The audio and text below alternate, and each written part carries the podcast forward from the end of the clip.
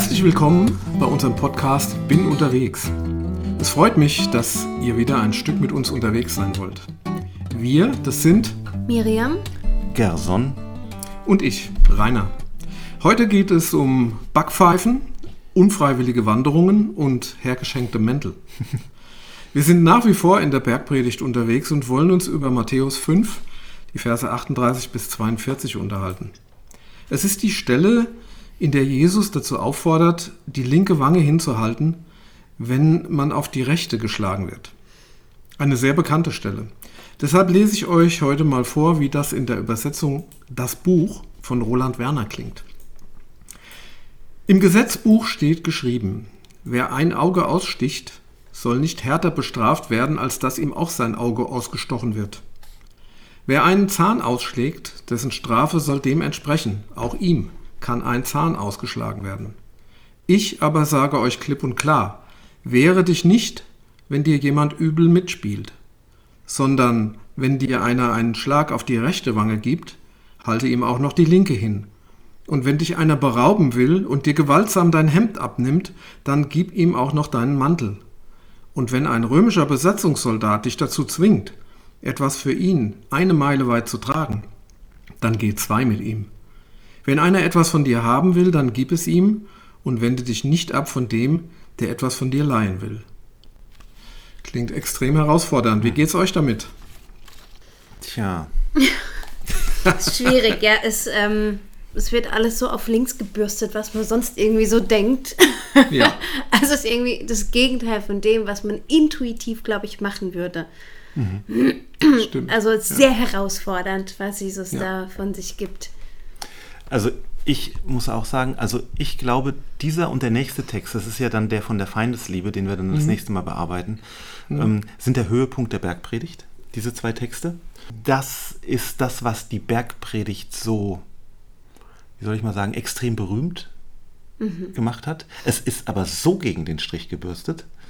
Und ähm, die Frage ist, ob man das wirklich so leben kann und sollte. Ja. Also, aber es ist der, der Kern der Bergpredigt. Und ich glaube, dass wir heute keine eindeutige Lösung finden werden, Ja, das dass glaub wir in ein Dilemma hineinrutschen und dieses Dilemma aufzeigen können und dass es für unsere Hörerinnen und Hörer ganz viele Anstöße gibt, dass sie aber je nach Situation anders entscheiden müssen. Ich glaube, dass du kannst da keine Ideologie draus machen. Ja, es gibt kein Rezept, ja. Es gibt kein. Rezept, Ja. aber man, aber es ist ganz, ganz interessant. Ich habe jetzt wirklich sehr intensiv drüber nachgedacht über diesen Versen ähm, und ich stelle immer mehr fest, wie schwierig das ist. Also ich bin total gespannt auf unser Gespräch jetzt und freue mich total. Aber ähm, da kann man jetzt ganz schnell irgendwo abstürzen. Ja, dann würde ich sagen, ähm, halten wir uns doch mal am Text fest. Ja, bevor wir abstürzen. Und zwar geht Jesus ja in der Stelle, wie in allen Stellen drumherum, immer von der hebräischen Bibel aus. Ja. Also quasi von der Torah aus. Und ähm, im Gesetzbuch steht geschrieben, wer ein Auge aussticht und so weiter. Also dieses Auge um Auge, Zahn um Zahn, das ist ja schon Ja. ein geflügeltes Wort sozusagen, ja. Ja, was fällt euch dazu irgendwas ein? Also aus der Situation raus, in der dieses Gesetz entstanden ist, ging es eher darum, blinde Rache wahrscheinlich zu zügeln, also ein Überreagieren in den Griff zu kriegen und zu sagen, also wenn du dich wehrst, dann bitte nur im gleichen Maße. Ja, also das, Ja. was hier jetzt als als Voraussetzung benannt wird, um es vielleicht nochmal zu überdenken, war damals schon revolutionär oder eben ein Wert. Genau. Und das kannst du durch die Bibel schön sehen. Also ich kann das jetzt mit biblischen Geschichten untermauern, was du gesagt hast. Und zwar beginnt es in der Kain- und Abel-Geschichte. In der Kain- und Abel-Geschichte ähm, schlägt ja der Kain seinen Bruder Abel tot. Und dann verflucht ihn Gott und er soll da unstet umherwandern und dann sagt er, die Strafe ist zu hart und sagt, ich, äh, jeder, der mich findet, ähm, kann mich ja jetzt totschlagen. Und dann sagt Gott, nein, sondern wer kein totschlägt, der soll siebenfältig gerecht werden. Ja? Okay. Das heißt, das, das ist jetzt ein uralter Text. Ja? Also ich wird also siebenmal totgeschlagen. Oder aus der Sippe werden sieben Leute totgeschlagen. Das ist eher das, ja. Und Okay. der Kain zieht dann los und er kriegt ja dann dieses Keinszeichen. Und er weiß, wenn mir einer was tut, wird Gott es ihm siebenfach zurückschlagen. Ja, so. Und dann kriegt der Kain wieder, dann geht es ja weiter mit den ganzen Kindern und dann ist diese Keinslinie, die dann später in der Sintflut untergehen. Und dann kriegt er einen dreimal Urenkel, das ist der Lamech. Und der Lamech hat zwei Frauen, die eine heißt Ada und die andere Zilla. Und er sagt zu seinen Frauen, Ada und Zilla, hört meine Rede, ihr Frauen Lamechs. Merkt auf, was ich sage. Und jetzt kommt es. Einen Mann erschlug ich für meine Wunde und einen Jüngling für meine Beule. Kein soll siebenmal gerecht werden, aber Lamech 77 Mal. Inflationär. Inflationär. 77 Mal. Das heißt, eine Beule, 77 Beulen. Ja, ein Toter, 77 Tote. Und das sind ja immer so Familienclans gewesen. Ja, also Ja. das gibt es ja bis in die heutige Zeit in manchen Gegenden noch die Blutrache, wo sich Familien wirklich ausrotten über Genau. Generationen. Ja, Ja. Korsika. Wo du, wo du Ja. weißt, Nee. wenn, wenn Doch, ein Korsika, Cousin, Vendetta, Korsika. glaube ich. Die. Korsika zum Beispiel, die Vendetta, ja, wenn ein Cousin oder einer aus deiner Familie umgebracht wird und, und du bist sozusagen der Nächste von der, Reihe- von der Rangfolge, dann musst du Ja, genau. irgendwann Aber da geht es auch immer eins zu eins. Und Ja, ja, schon. Aber, aber dieses, mein, dieses System. Genau, und dann kommt der Bund Gottes mit den zehn Geboten am Sinai. Dann hast du die zehn Gebote und im nächsten Kapitel gibt es dann gleich ein paar Regeln für Sklaven, was für uns etwas verwunderlich ist und schwierig. Und dann steht da, wenn Männer miteinander streiten und stoßen dabei eine schwangere Frau, sodass ihre Frucht abgeht, ihr aber sonst kein Schaden widerfährt, so soll man ihn um Geld strafen, wie viel ihr Ehemann ihm auferlegt, und er soll es ihm geben durch die Hand der Richter. Hier passiert folgendes, es wird also eine Situation genannt, zwei Männer prügeln sich, von dem einen die Frau verliert das Kind, und jetzt wird es jetzt gibt es ja kein, der andere hat jetzt auch keine Frau, der das Kind da irgendwie, ja, ähm, und er sagt, jetzt soll der Richter kommen, es kommt ein, eine Rechtsprechung, das wird dazwischen geschaltet. Und es soll einen Geldpreis geben. Ja? Und der nächste Vers ist, entsteht ein dauernder Schaden, so sollst du geben, Leben um Leben, Auge um Auge, Zahn um Zahn, Hand um Hand, Fuß um Fuß, Brandmal um Brandmal, Beule um Beule, Wunde um Wunde. Und darauf bezieht sich Jesus. Das ist dieser Okay. Text. Und Okay. ähm, das muss man, glaube ich, bei dem Ganzen, um nicht in eine falsche Richtung zu kommen, im Hintergrund behalten. Es geht, ähm, man nennt das das Lex Talionis. Das ist das, Lex des, das Gesetz des Ausgleiches. Ja, also Miriam gibt mir eine Backpfeife, ich werfe Miriam aus dem Fenster, wie im Comic. Ja. So geht's nicht. Oder Asterix und Obelix. Ja, Ja. so geht's nicht. Ja, ich, ich, ich schlag dem, dass der durch den halben ähm, Wald fliegt, ähm, sondern ähm, es soll verhältnismäßig es im geht um die Gleichen sein. Verhältnismäßigkeit, genau. genau Und das Lex genau. Talionis ist in der Antike ein wichtiges Gesetz. Das ist auch heute noch bei uns. Ich hatte mal jemand beerdigt ähm, und dessen, Fr- der ist bei einem Verkehrsunfall ums Leben gekommen. Und da war ein anderer dran schuld. Jetzt war der verheiratet, die Frau war 29, also noch sehr jung, zwei kleine Kinder. Und dann hat sie Geld gekriegt vom Unfallgegner, von dessen Versicherung. Und da wurde alles aufgerechnet. Da wurden die Lebensjahre aufgerechnet von der durchschnittlichen Lebenserwartung. Und da wurde, da gab es dann, es gab sogar einen Posten, ich glaube, sie hat so um die, das waren D-Mark noch, 30.000 Mark für entgangene Ehefreuden gekriegt. Und das, äh, das summierte sich. ja. Ähm, und dann für jedes Kind gibt es noch mal was und so weiter. und dann das war, die, war da quasi wie so eine Witwenrente sozusagen. ja, und da wurden die einzelnen Punkte, und das hing dann von der Lebenserwartung von ihnen ab und wie lange sie schon verheiratet waren und wie lange man rechnet, dass sie noch verheiratet sind und so weiter. Und das wurde versucht, der Schaden in Geld aufzuwiegen. Und das ist dieses Lex Talionis irgendwie. Ja? Und das ist das, Ja, dass gut, man einen gibt's Ausgleich auch, findet. Das gibt es auch ähm, äh, im Völkerrecht. Ja. Ähm, gibt es das ja auch, dass man, dass man selbst im, im, in Kriegssituationen sagt, es muss irgendwie immer verhältnismäßig bleiben. Genau. Also wenn jetzt Ja. eine, eine Partei, also wenn, wenn Ja. Wenn zum Beispiel äh, der eine mit, den, mit dem Gegner nicht nicht äh, sich des Gegners erwehren kann und äh, zerschießt dann äh, schießt dann sozusagen auf die Zivilbevölkerung und äh, um, um den Kriegswillen zu brechen oder warum auch immer, ähm, ist das unverhältnismäßig sozusagen, ja, wenn er sich nicht an die Soldaten hält, weil er mit denen nicht fertig wird, sozusagen. Ja. Also das sind solche, das, da, da gibt es in der Genfer Konvention Ja, ja, und, ja. und Völkerrechte und so gibt es da auch solche. Und das spielt alles auf Verhältnismäßigkeit. Und mit Spatzen auf, äh, nee, mit, mit Ja, Spatzen auf Kanonen schießen. Nee, andersrum. Mit Kanonen auf Spatzen schießen. Das, Ja, genau. ist, das ist das im Volksmund dann. Und im, im, im Strafgesetzbuch gibt es ja Notwehr und dann gibt es aber auch den Notwehrexzess. Ja, dass du Notwehr darfst du, aber wenn er dann K.O. ist, darfst du dann nicht noch den ähm, meucheln. ja. Ja, ähm, und das Lex Talionis ist halt immer ein Ausgleich, eine Hand gegen eine Hand, ein Auge gegen ein Auge. Also quasi schon ein Fortschritt, so wie Ein Miriam das gesagt hat. Riesenfortschritt. Vor allem zu Lamech. Zu, Ja. zu dieser Zeit, genau. Ja. Und das muss man im Blick behalten. Und darum geht es Jesus. Um dieses Gesetz. Also, ähm, und es hat, glaube ich, im Denken Jesu erstmal diesen privatrechtlichen Charakter. Weil Das geht ja immerhin um, um, um eine Ohrfeige sozusagen. Genau. Genau.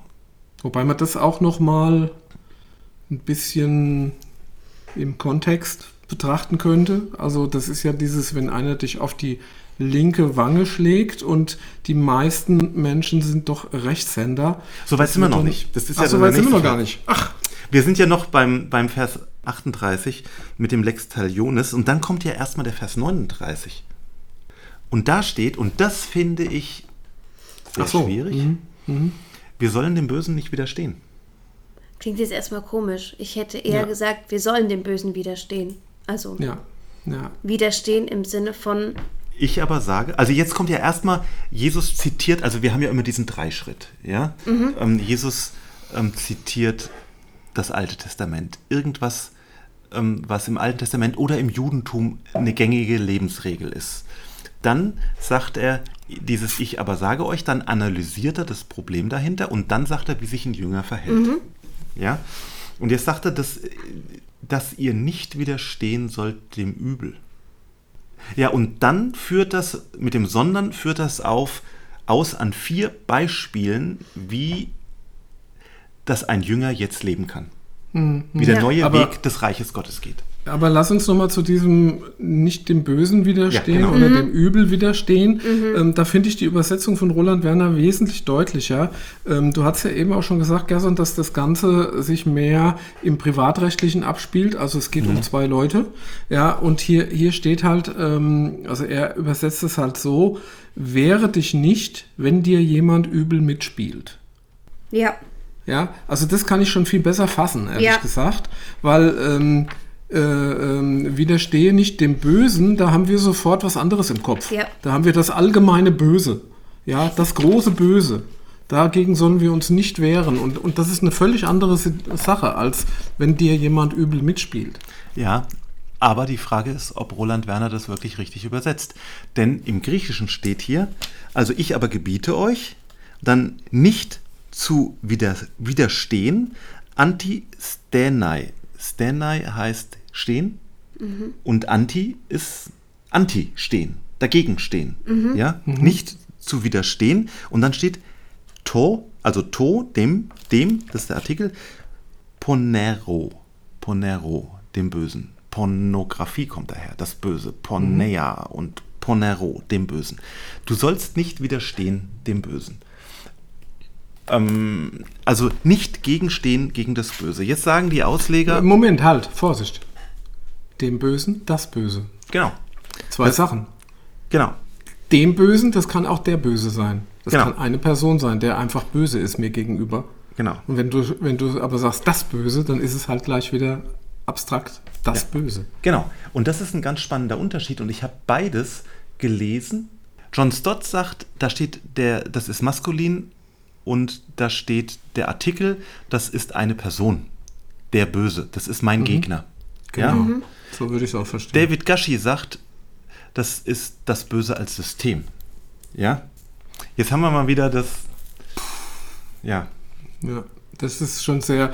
Also, Ja, ähm, ich es wollte gibt nur ja sagen, genügend Stellen, ja, ja. wir haben es gibt vielleicht, ja wenn wir genau gucken, Stellen mehr auch- Fragen als Antworten. Ja. Ja, das Ich kann schon sein, aber. Ja, sag nur, bin mir. Nee, ich finde auch diese, diese Nicht-Formulierung eigentlich irritierend, weil ich finde, man könnte doch auch sagen, widerstehe dem Bösen. In dem Sinne, Ja, ja. äh, ja, entzieh dich dem Bösen. Ja, aber da steht ja nicht widerstehen. Das meint aber nicht auflehnen gegen das Böse oder nicht kämpfen oder so. Aber Ja, genau. ich finde, das Wort widerstehen ist wiederum auch so vieldeutig, dass es für mich eher klingt wie widerstehe dem Drang, dem Bösen in dir, dich zu rächen. Und räche dich nicht, so verstehe ich das Mhm. so, im ersten gut, Moment. Jetzt gut. steht da aber nicht widerstehen dem Bösen. Ja. Das heißt, ich lasse meine, meinen Groll und meinen Hass, das Böse, ja, einfach raus und ja, und dann, äh, das kann aber nicht stimmen, weil sonst würde sie nicht die andere Wange hinhalten, ne? Aber Dann, ich nee, finde. genau, genau. Ja. Nee, dann würde ja auch stehen, widerstehe dem Bösen in dir, ja. Also, das, ähm, dass das nicht hochkocht. Also, das wäre das, was du gesagt hast. Das, Richtig. das steht ja aber nicht da. Äh, und es gibt ja etliche Stellen, die ich jetzt natürlich nicht ähm, äh, sofort so parat habe. Äh, später auch Paulus, dass man dem Bösen sehr wohl widerstehen soll. Also Die das, habe ich ähm, parat. Die hast du parat, das ist doch super. Dann Ich hau lese sie dir jetzt raus. drei Stellen vor. Paulus, Ja. Petrus, Ja. Jakobus. Paulus in der geistlichen, und da kommt immer dieses Wort Antistenai vor. Ja. Also dieses genau dieses Wort. Das ist also Ja. nicht irgendein anderes. Im Moment, Antistene heißt nur widerstehen. Genau. Aber das Böse war das andere Wort. Ponere. Oh, Ja. ja. Ähm, die Waffenrüstung, Epheser Kapitel 6, ja. Ähm, deshalb ergreife die Waffenrüstung Gottes, damit ihr an dem bösen Tag, Ponere, Tag, Widerstand, Antistenai, leisten könnt. Das sind die zwei Worte, ja. Super. Und alles überwinden und das Feld behalten können in einer Sprache des Krieges. Ja. Petrus, 1. Petrus 5, Vers 9, also das war Epheser 6, Vers 13, 1. Petrus 5, Vers 9, seid nüchtern und wacht, denn euer Widersacher, der Teufel, jetzt ist es eine Person, der Teufel, geht umher wie ein brüllender Löwe und sucht, wen er verschlinge. Dem widersteht, Antistenai, fest im Glauben und wisst, dass eben dieselben Leiden über eure Brüder in der Welt gehen. Und Jakobus, Kapitel 4, Vers 7, so seid nun Gott untertan, widersteht dem Teufel, so flieht er von euch. Auch wieder dieses Widerstehen und Fliehen, diese Kriegssprache. Wie kriegen wir das? Also ich finde schon, dass, wenn das jetzt auch von Roland Werner keine wörtliche Übersetzung ist, dass es aber genau den, den, den Geist dieses Wortes trifft. Dass man sagt, jemand, der dir übel mitspielt. Ja? Also wenn, wenn ich mich versuche, in so eine Situation reinzudenken, soll ich praktisch nach Jesu Worten, wenn jemand mich linkt, reinlegt, irgendwo auflaufen lässt, nicht sofort ausrasten, Ja. sondern Ruhe bewahren und überlegen, wie ich ihm nächste Woche eine reinhauen kann. Nein, gerade nicht. Nein, du, du stichst die Autoreifen auf über Nacht. nein, nein, machen wir nicht. Nein, ähm, John Stott schreibt dazu, und das, da finde ich den halt ist mit Auge und Auge, mit dem Lex Talionis, das ist der Hintergrund dazu so wichtig. Er schreibt, es geht im Kern um den Verzicht auf Vergeltung. Ja, Genau. Genau. Also es ist eigentlich das Thema Rache, Ja. um Ja. das es hier geht. ja.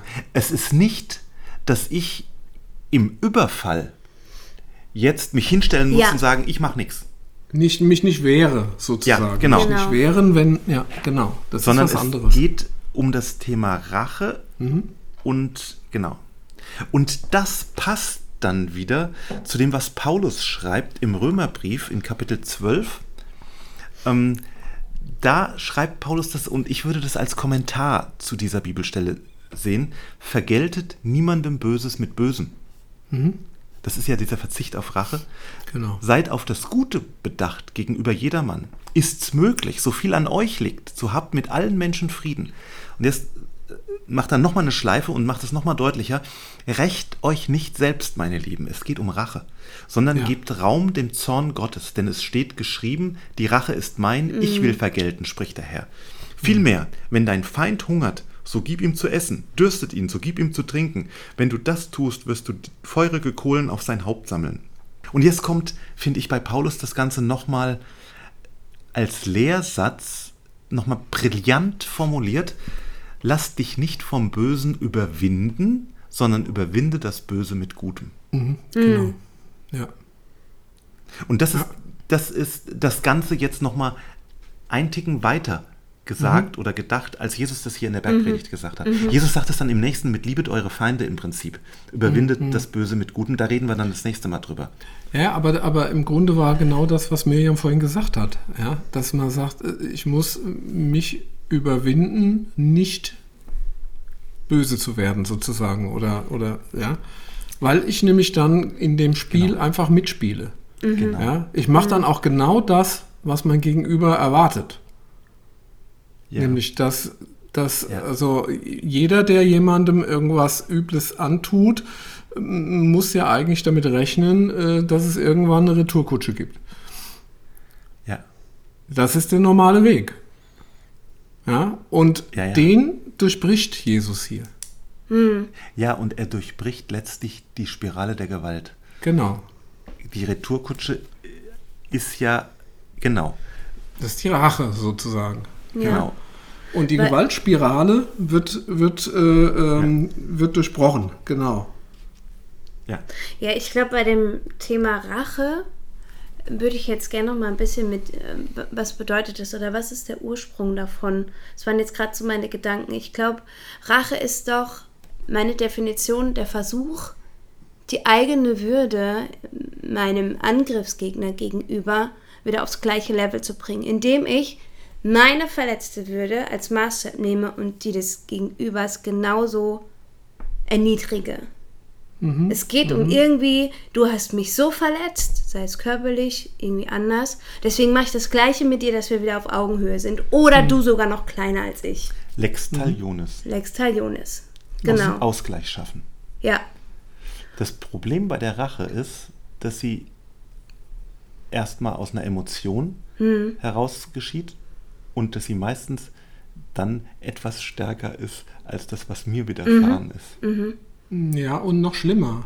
Sie hört nicht auf. Ja, weil Und Also man sieht es ja praktisch jetzt Ja. äh, zwischen Israelis und, und Palästinensern. Ja. Es geht über Generationen. Ja? Ja. Immer wieder hin und her. Die Kinder werden in diesem Hass erzogen.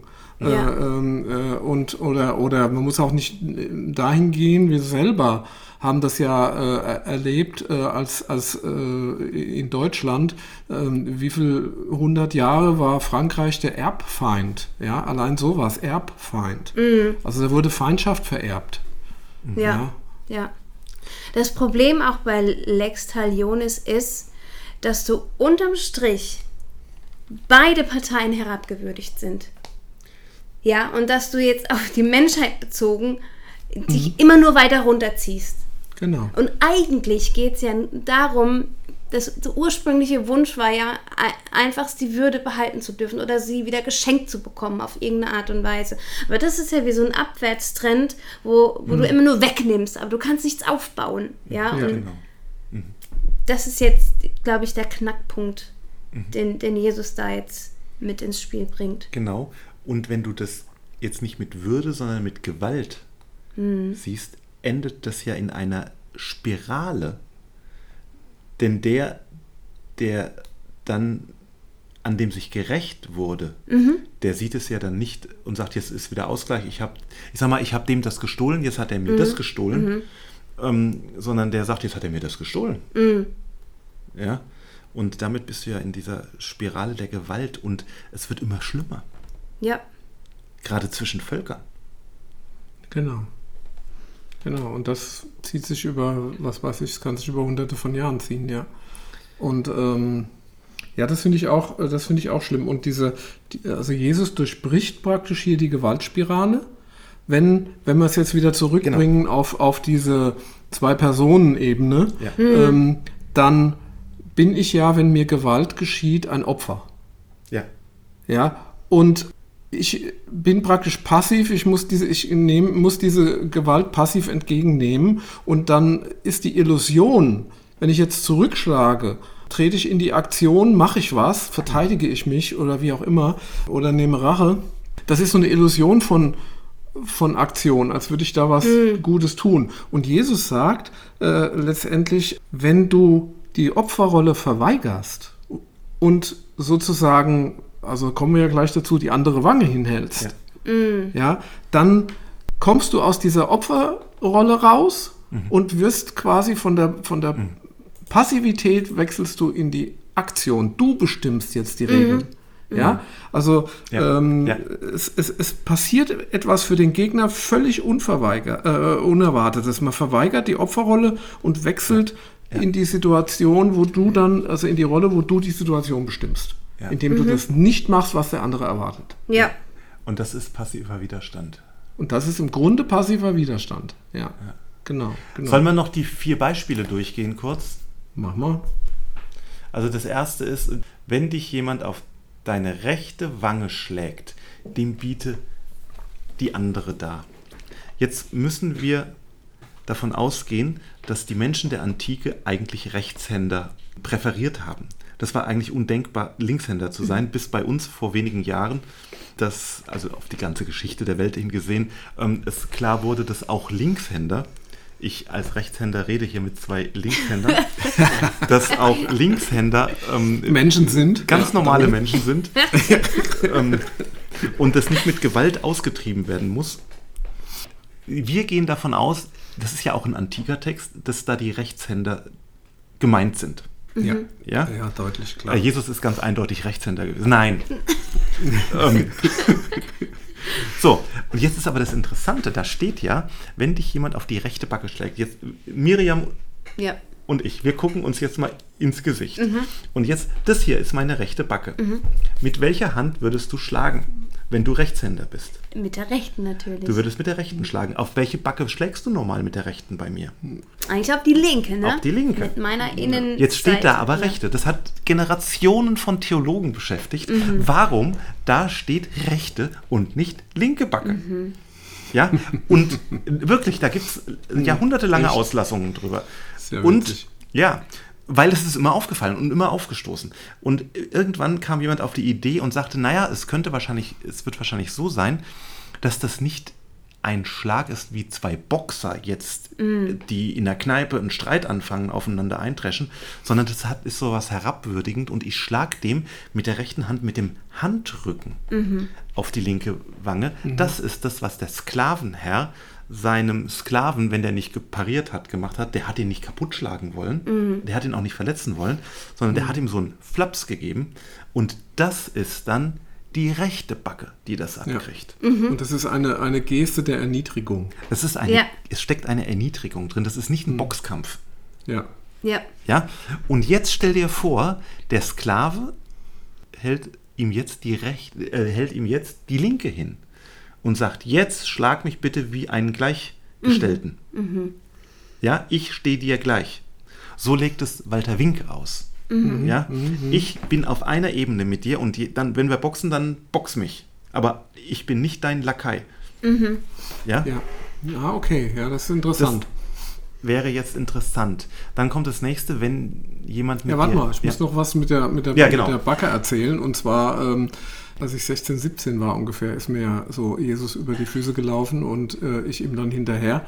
Und ähm, das ist ja so ein Alter, wo man dann halt auch mal so brennt so richtig und überhaupt. Und ich habe das dann halt natürlich auch schön vor mir hergetragen. Das war gerade so am Anfang der Oberstufe. Und da war natürlich eher so, was weiß ich, Evolutionstheorie. Also lange Rede, kurzer Sinn, es gab dauernd Diskussionen. Ja. Und irgendwann hat mal einer gesagt, du, in der, glaubst du wirklich an das, was in der Bibel steht? Ja, natürlich. Und da steht drin, dass man die andere Wange hinhalten soll. Oh, hat mir eine geknallt, ja, und hat gewartet, ob ich dann so mache und ihm die andere Wange hinhalte. Habe ich auch gemacht, habe auch noch eine eingefangen. Aber, ich, aber der Typ, der hat sich dann später herausgestellt, ich habe den also nach der Schule nicht mehr gesehen leider, aber der ist jetzt Pfarrer. Du schreib ihm mal. Schreib ihm mal ein E-Mail. Du musst, und, müsste und schreib mal ihm- rausfinden, ob er. Schreib ihm mal, dass deine Wange immer noch wehtut. Ja. Ja, vielleicht bewirkt es was, wenn man die andere Wange mal hinhält. Ja. Was interessant ist mit, dem, mit der Wange und dem Schlagen, ähm, das Ganze ist ja bei Jesus auch passiert. Beim Verhör mit dem hohen Priester. Ja, Stimmt. und ähm, das habe ich mir auch noch aufgeschrieben. Das steht im Johannesevangelium Kapitel 18, die Verse 22 und 23. Da steht, als er so redete, schlug einer von den Knechten, die dabei standen, Jesus ins Gesicht und sprach, sollst du dem hohen Priester so antworten, was Jesus da gesagt hatte, ja? Und jetzt kommt es mit dem Widerstehen. Ja, Jesus hätte ja jetzt zwölf Legionen Engel befehlen können und sagen können, den schießen wir auf den Mond. Und zwar wörtlich. Ähm, und dann steht da, Jesus antwortete, hab ich übel geredet, so beweise, dass es böse ist. Aber habe ich recht geredet, was schlägst du mich? Mhm. Genau. Okay. Ja? Ja. das heißt, er steht nicht da und sagt, ich armes kleines Würstchen werde jetzt um Gottes Willen verprügelt, sondern er fordert sein Recht ein, Mhm. aber er lässt sich nicht zu einer Gewalttat hinreißen. Ja, genau, genau, genau. Also er hat nicht zurückgeschlagen. Er hat nicht zurückgeschlagen, aber er hat auch eine Grenze gesetzt und hat gesagt, das Ja. ist Unrecht, was du hier machst. Was schlägst du mich? Ja, Also er genau. hat nicht das, ähm, wenn es böse war, okay, wenn ich es verdient habe, aber ich habe es nicht verdient. Was schlägst du mich? Ja, Ja. also er versucht schon in dieser Er Situation. lässt sich nicht alles gefallen. Er lässt sich nicht alles Er reagiert mit ähm, ja, so einem zivilisierten Mitteln. Ja. Sozusagen. Genau. Ja. Und Das das, fand ist ich auch noch- letztendlich, ja, die, den Weg kann man nachgehen. Ja. Und da wird es, also, weißt du, wenn du das in der Erziehung von Kindern hast, wir dürfen nicht falsch verstanden Opfer erziehen. Hm. Also, das ist mir immer wichtig gewesen. Ja, nee, der darf sich nicht wehren, auf keinen Fall, und er wird geprügelt und er darf sich nicht wehren. Das, glaube ich, führt in die falsche Richtung. Das führt total in die falsche Richtung. Das kann ich sogar aus eigener Erfahrung, also jetzt nicht meine, sondern meiner Kinder. Ähm, wir haben ja drei Kinder und zwei Mädchen und einen Junge und der Junge ist der jüngste. Und der ist also quasi mit zwei großen Schwestern aufgewachsen. Und Mädchen lösen Konflikte anders als Jungs in dem Alter. Und Stimmt ähm, er hat das gelernt, die Konflikte wie, Mäd- also wie mit seinen Schwestern halt die Konflikte zu lösen, ohne rumzuschlagen. Also sobald er reden konnte, vorher hat er gebissen, das war nochmal was anderes. Aber als er reden konnte, haben sie ja äh, diese Sachen verbal ausgetragen. So, jetzt kam er in die Schule und dann kam es zu so Situationen, dass er von irgendwelchen Jungs einfach mal eben so von der Mauer gehauen wurde oder so, ja. Einfach mal so, ohne Grund oder sowas. Genau. Und die testen das. Die testen ja, genau. auch, Das war wie so ein Test. ist das ein Opfer? Genau. Und dann, und dann, das hat Beate dann mitbekommen und dann hat sie ihm gesagt, wenn dir einer was tut, ohne dass du was getan hast, kannst du dich wehren. Du musst dir nicht alles gefallen lassen. Und ab dem Tag war es auch vorbei. Also dann lag der andere mal in der Hecke und dann war Ruhe. Ja, das, ja. und, und irgendwie, ähm, man muss die Kinder nicht zur Gewalt erziehen. Das war auch so überhaupt nicht gemeint, hat auch nicht dazu geführt ähm, sondern, sondern einfach nur, ähm, dass man sagt, ich muss mir auch, oder zum Kind, du musst, du musst dir nicht alles gefallen lassen. Es kommt immer auf, auf darauf an, also auf die Situation kommt es immer auf, äh, drauf an. Natürlich nicht jedes Mal gleich voll reinhauen.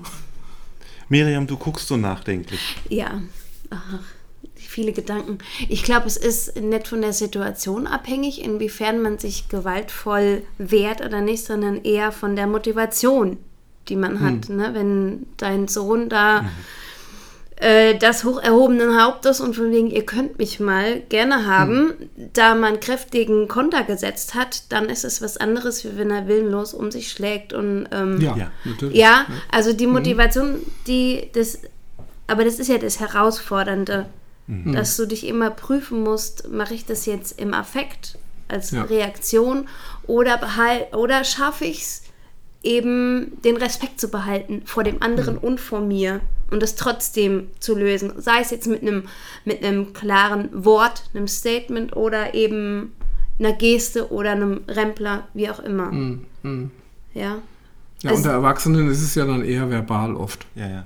Also Ja. wenn du in der Firma oder so einer, Ja. einer äh, äh, Genau. dich abkanzelt oder Ja, irgendwie ja. was. Und Genau. wie reagierst du dann darauf? Ja? Genau. Schießt du sofort zurück oder machst du es irgendwie anders? Also ich äh, ärgere mich immer über mich selber, dass ich nie so Ja, schlagfertig bin. Immer erst am Abend. Genau. Ja, genau, da kommen die Da guten ich, Ideen. Das hätte ich mal sagen sollen. ja, genau, genau. Ganz mir genau. auch. Aber ähm, du kannst es ja trainieren, Schlagfertigkeit, und ich habe das mal eine Weile. Und das ist auch nicht gut. Hm. Dann fiel mir sofort immer was ein. Ich war so glücklich, dass ich die Technik angewandt habe und habe so viel verbrannte Erde dabei hinterlassen. ja, ist Ja, wirklich und beim, ja, bei mir äh, kann es dann durchaus passieren, dass ich dann übers Ziel rausschieße Ja, genau, und, und genau. richtig unter die Gürtellinie, also Genau. richtig böse Genau. austeile. Also- das, kann, das kann schon passieren, wenn, wenn ich richtig verletzt bin und dann ähm, kann ich schon mal was raushauen, was den anderen noch viel mehr verletzt. Genau. Ja. Genau. Aber was mir da wichtig wäre, wäre, ich glaube, es ist richtig, Grenzen zu stecken. Ja. Ja. Du musst ja, unbedingt. ähm, also auch, äh, also Sich schon selbst. auch Dir selbst. Ja, und auch einem anderen. Also ich kann so. nicht, Mhm. ich kann nicht zulassen, dass der ständig durch meinen seelischen Vorgarten trampelt. Das Nee, geht nicht. Genau, genau. Ähm, ich muss da eine Grenze stecken. Und das wäre mir auch in der Erziehung wichtig, dass Kinder das lernen, dem anderen eine Grenze zu stecken, zu, dass er merkt, ja, okay, so geht's nicht. Aber nicht reaktiv, indem sie wild, willenlos um sich schlagen. Ja, und alles kurz und klein schlagen. Das kann es nicht sein. Ja. Genau, also das war das Thema mit der Backe und dem Schlagen. Das zweite ist dann, was für ein Vers haben wir dann jetzt noch? Muss man gerade gucken. Wir haben jetzt den Mantel. Genau. Das mit dem Mantel, da habe ich leider nicht viel zu gefunden. Das, was ich gefunden habe, ist, dass ähm, der Mantel ist, das, das ist im Alten Testament geregelt, dass der Mantel, wenn du den verkaufen musstest, weil du so arm warst, dass du deinen Mantel verkaufen musstest, musste der dir den aber immer abends wiederbringen, damit du nachts nicht kalt hast. Ja, das war auch Also, äußerst äh, ungünstig. also das, das Wort Mantel ist, ist vielleicht auch missverständlich, weil der Mantel war bis ins Mittelalter hinein ähm, ein rechteckiges Stück Stoff Mhm. im Grunde, was man sich über die Schulter drapiert hat, wenn es kalt wurde, oder was auch die Zudecke war nachts, wenn man geschlafen hat. Und es war tatsächlich ein ganz wichtiger, wichtiges Kleidungsstück oder halt auch Decke, die man fast immer bei sich hatte, außer im Hochsommer natürlich. Und ähm, deshalb ist diese, also es ist hier ist eine Diebstahlsituation, wird ja hier geschildert, wenn einer dir dein Hemd stiehlt, dann gib ihm noch den Mantel dazu. Ähm, das ist schon ein richtig wertvolles Ding gewesen. Ja, die hatten nicht irgendeine eine Truhe in der Ecke stehen, wo sie noch fünf Mäntel rausholen konnten, sondern Ja. das war der Mantel. Der wird geflickt, der wird gepflegt und ein gewebtes Stück Stoff war wertvoll bis ins 14., 15. Jahrhundert. Teuer. Ja. Ähm, und dann haben wir, dass wenn dich jemand nötigt, eine Meile mitzugehen, Mhm. so geh mit ihm zwei. Wenn ich das richtig weiß, das legt wieder Walter Wink so aus, ist es so, dass römische Soldaten jeden, also wenn die da so Truppenbewegungen hatten, dann konnten die in ein Dorf gehen und hatten das Recht, die Männer des Dorfes zu zwingen, von der Arbeit wegzuholen, dass sie ihnen die Sachen trugen. Also die hatten ja auch viel Gepäck dabei, Schild, Rucksack, Waffen und so weiter. Und das war aber begrenzt. Das war eine Meile. Ja. Und sie durften das nicht ausnutzen, so schreibt es Walter Wink, glaube ich, sondern wenn sie es überzogen haben, haben sie auch wieder Stress gekriegt. Ja, von ihrem Centurio da. Und äh, dann sagt er, das ist im Prinzip passiver Widerstand, indem der jetzt einfach den Rucksack nicht mehr hergibt, sondern ihn als weiterträgt. Und der Soldat rennt da hinter ihm her und sagt, stopp, stopp, stopp, die Meile ist rum, du musst mir das Ding jetzt wieder zurückgeben. ja? Sonst kriege ich noch Krach mit meinem Chef hier. Und er sagt, nee, nee, ich Okay. trage den jetzt. Ich bin gerade so gut in Fahrt, ich trage dir jetzt deinen Kram, noch eine ganze Meile. Ja? Ja gut, das klingt aber dann so wie Das ist passiver ich, ich Widerstand. jetzt eins aus, ja. Aber, Ja, aber ich glaube, äh, äh, ich habe also auch Auslegungen gelesen, die so in die Richtung gingen, ähm, ähm, dann schaffst du dir einen Freund. Okay. Na, also wenn du die Meile mit dem gehst und gehst Ja, dann das mit darüber der hinaus. Meile sind Soldaten, das sind römische Soldaten. Also das ja, das macht ja nichts. Man kann ja auch einen Soldat als Freund haben. ja.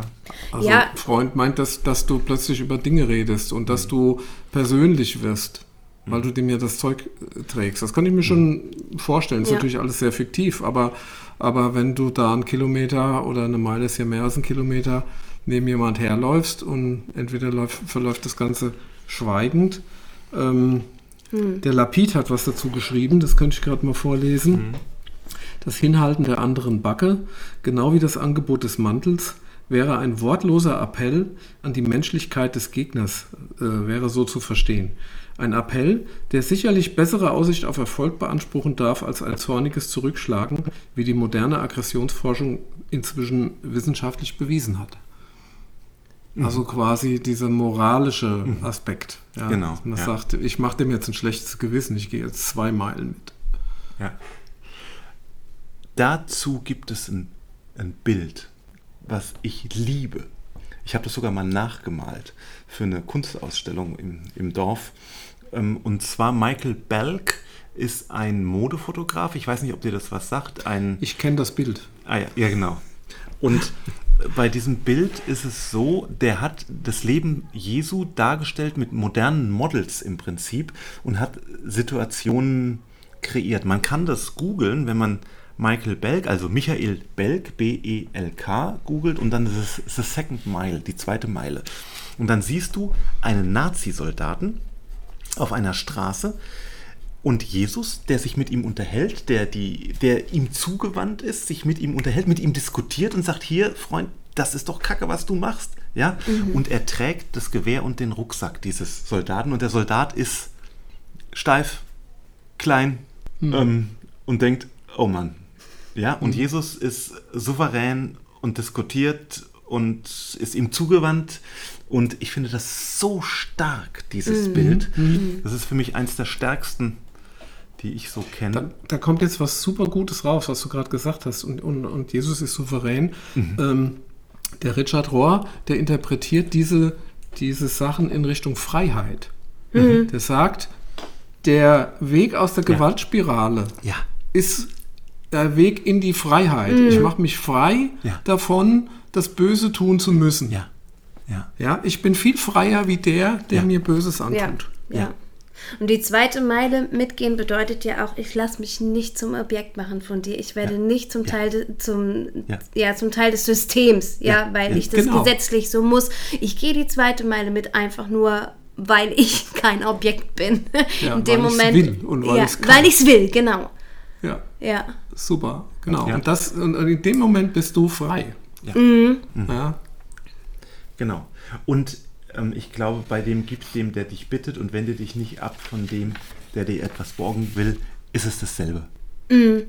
Ist es wieder dasselbe Muster. Also es sind einfach vier so Miniaturen, Genau, genau. die Jesus hier benutzt, um, um das deutlich zu machen, wie sich der Mensch des Reiches Gottes in so einer Situation jetzt verhält. Genau. Also ich würde gerne noch sagen, was der Richard Rohr genau dazu geschrieben Ja, hat. Er hat mal. gesagt, er, also er meint damit Jesus, er sagt, lasst euch gar nicht auf dieses Gibst du mir, gebe ich dir Spiel ein. Tragt die Ausrüstung zwei Meilen. Schafft euer eigenes System von Spielregeln der Liebe, das das alte System sprengt. Ergreift ihr die Initiative und ändert die Spielregeln, die Erwartungen und die praktischen Folgen. Das finde ich nämlich auch spannend. Das hat auch praktische Folgen Ja. Wenn du die Spielregeln erwartest.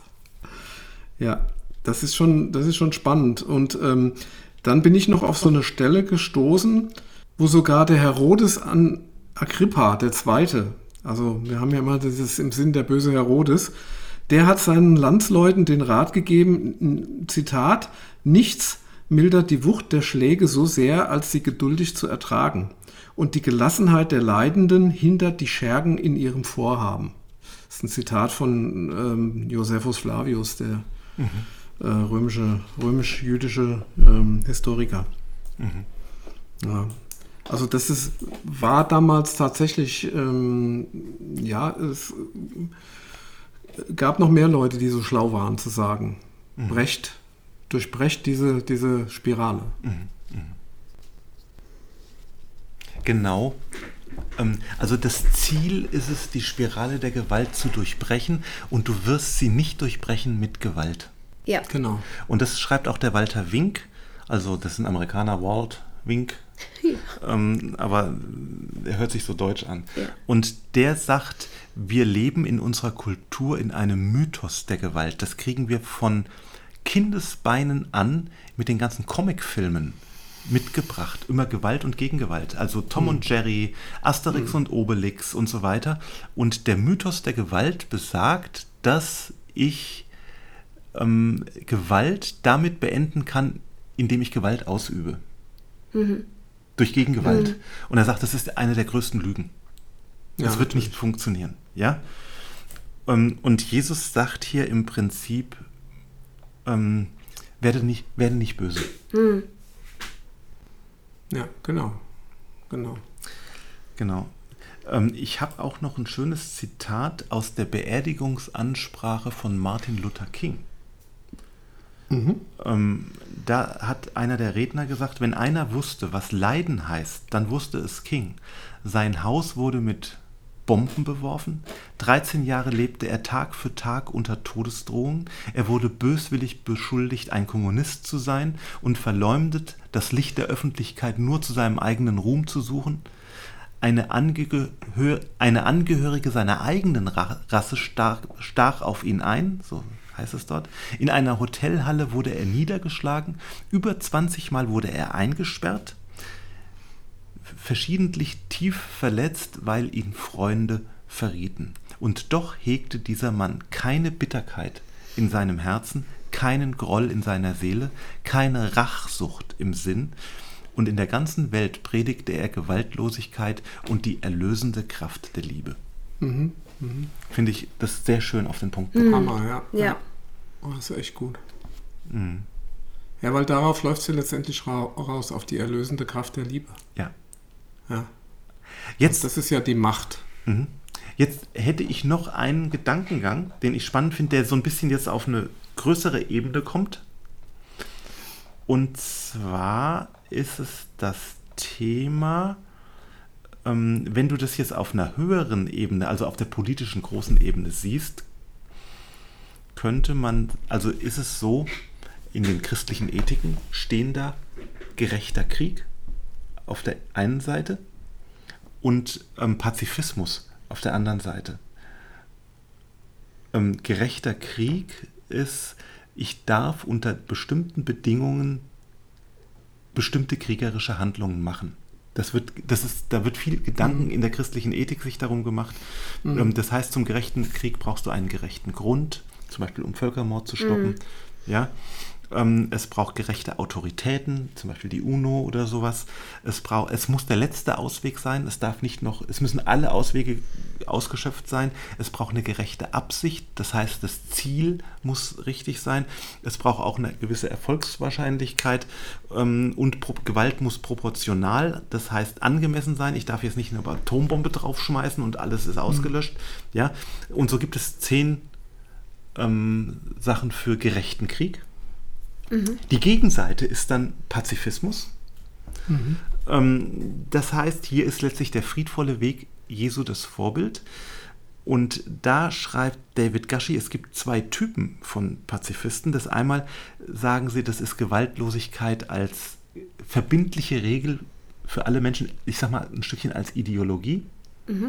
Und das andere ist Gewaltlosigkeit aus Gründen der Nachfolge Jesu heraus, weil ich ein Jünger bin und Jesus redet ja hier eigentlich von der Ethik des Reiches Gottes, nicht von der Ethik in dieser Welt. Ja, er redet ja zu Jüngern, es ist ja Jüngerlehre, es ist nicht Ja. ähm, Lehre dieser Welt. Ähm, und er sagt dann, das fand ich ganz interessant, der Jüngerschaftspazifist. Also der, ja, das ist jetzt aus dem Amerikanischen ziemlich, also Diepel hat es so übersetzt. Der Ja. Jüngerschaftspazifist mag etwas flexibler sein als der Regelpazifist. Ähm, und das siehst du an Bonhoeffer. Und das finde ich jetzt nochmal ganz interessant. Bonhoeffer hat ja Nachfolge geschrieben und hat Gandhi bewundert und ist Pazifist. Ja? Und das hat er, wann 35, 34, 35 hat er das Buch geschrieben, glaube ich, so um den Dreh. Also noch vor Ausbruch des Zweiten Weltkrieges.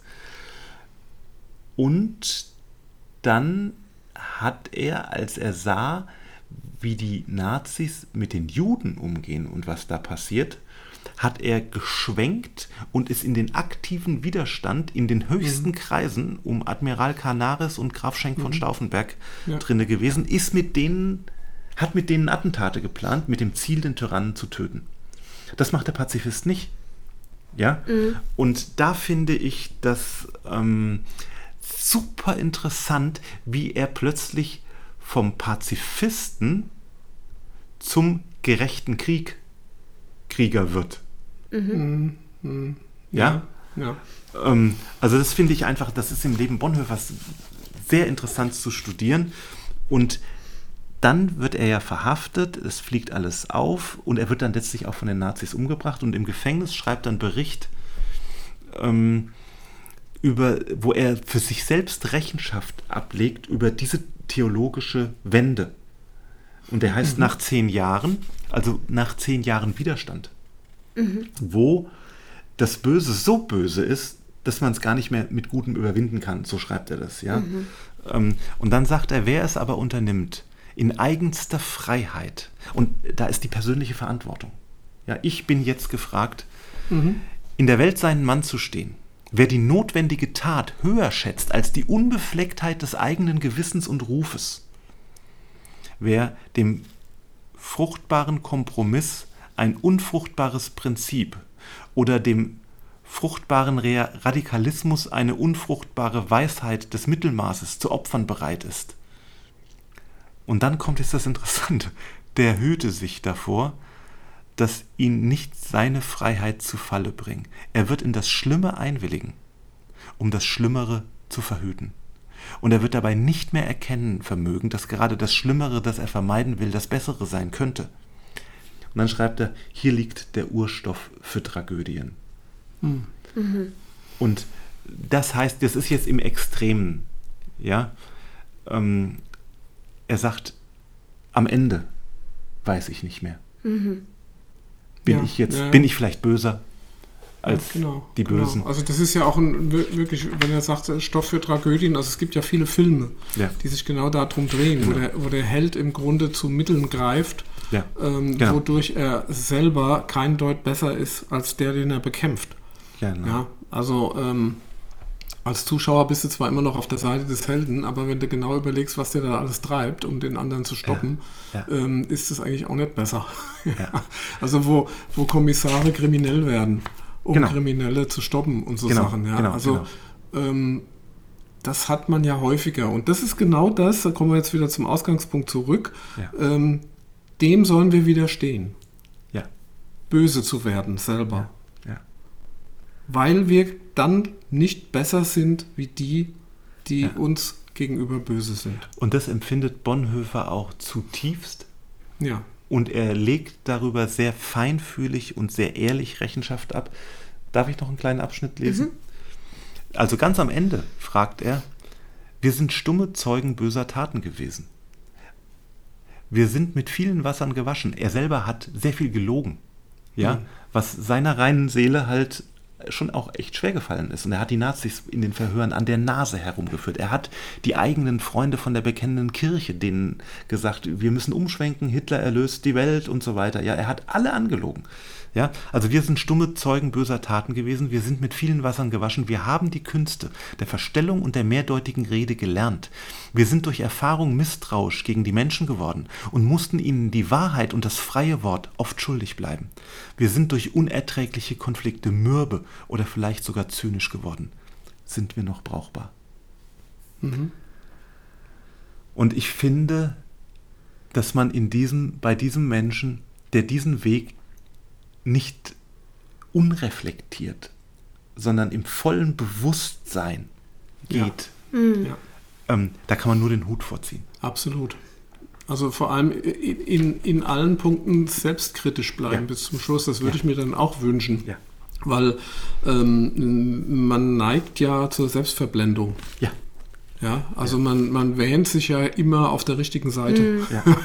und und äh, davon ist, glaube ich, keiner frei. Und das dann immer zu hinterfragen und zu sagen, ähm, bin ich dann noch brauchbar, wenn ich diesen Weg gehe? Aber ich sehe keinen anderen. Also in dem Fall jetzt. Ja, ja, ja. Ja, und das ist natürlich wirklich ein totaler Extremfall. Ja.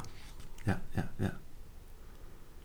Weil dann- ja. das Problem, was ich sehe insgesamt, ähm, ist natürlich, dass alle, die sich im Widerstand wähnen, sich auf der richtigen Seite Ja. glauben. Natürlich. Und das haben wir ja natürlich bei den Querdenkern und bei all diesen Ja. Leuten, die auch glauben, sie wären in einem Widerstand, sie würden in einer Diktatur leben und all so Dinge, ja. Ähm, oder, oder umgedreht von der anderen Seite aus, ähm, für die Diktatur ist der Widerständler einfach nur ein Terrorist.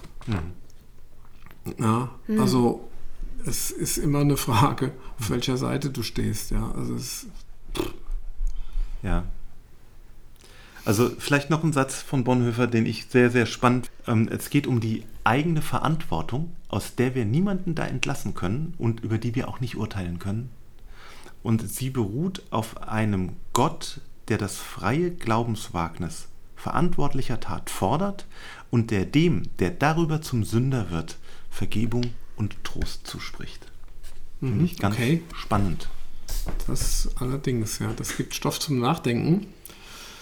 Vielleicht muss man diese Folge mehrmals hören, auch wenn sie jetzt ähm, etwas über unsere Zeit äh, schon raus ist. Ich ähm, würde mich freuen, wenn ihr uns liked, wenn ihr uns ähm, abonniert und ähm, wenn ihr vielleicht auch den einen oder anderen Kommentar auf der Homepage lasst. Ähm, helft mir mit der, mit, mit der Adresse, Gerson. podcast.evg-lachen.de Super Lachen cool. Freude. Genau. Lachen wie Freude, super. Alles klar, dann euch eine gute Zeit. Bis zum nächsten Mal und ja, jetzt haben wir was zum Nachdenken. Macht's gut.